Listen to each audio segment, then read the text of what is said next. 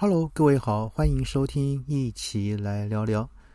嗯，这两天的疫情哈，那个又开始严重了。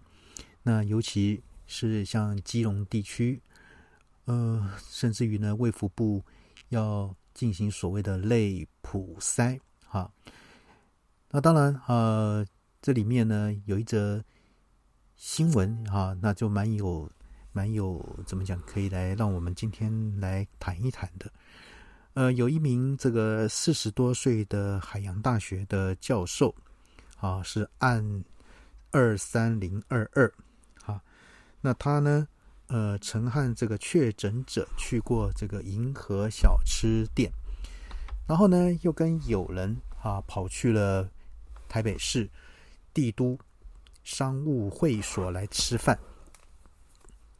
那最后呢，筛检出确诊，那就有网友好奇说：“去商务会所感觉就是什么学术会议而已呀，怎么会复杂呢？”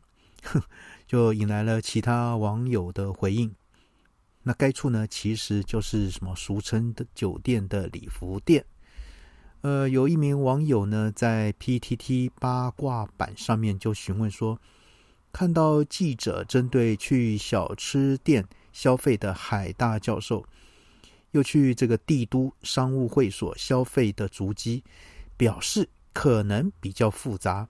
但是呢，他认为学者到商务会所就是参加类似学术会议的活动，不是可以上网影印、传真、喝咖啡、开会的地方吗？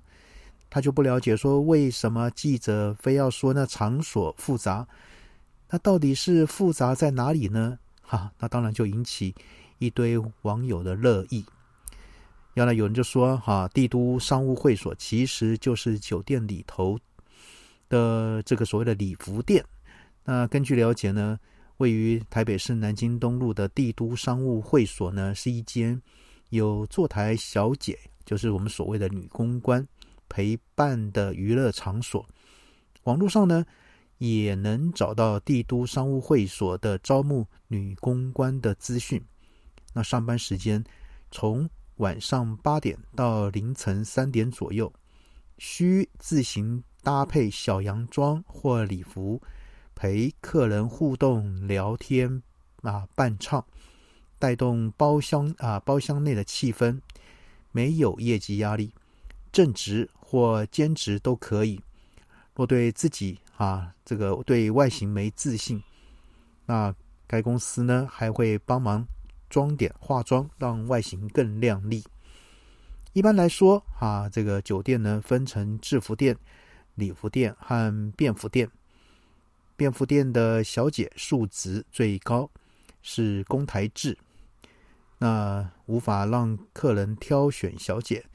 而且呢，坐下来十分钟就要决定是否要留住小姐，确定哈确确定者呢需哈这个框到底哈。礼服店呢跟便服店呢消费差不多，只是呢小姐是私台，也就是说经理带公关小姐上台站一排，让客人来挑选。呃，这样讲哈，这是这是阿奇呢这个所收集到的一些资料，然后来。来也来回应啊，这位不懂的网友，那这样呢，不知道有没有帮你解答呢？当然啊，这个大学教授去呃，这啊，这个所谓的这个这个这个酒店，那到底是有没有违法呢？还是在道德的那个天平上呢出了问题呢？那当然，这个东西呢见仁见智。有人说大学老师啊是要有高道德标准。那当然也有人说，那他也是一般人呢。好，那怎么看呢？就让啊这个我们听众好朋友呢，您自个儿去评断喽。好，今天先跟各位谈到这边，先这样喽，拜拜。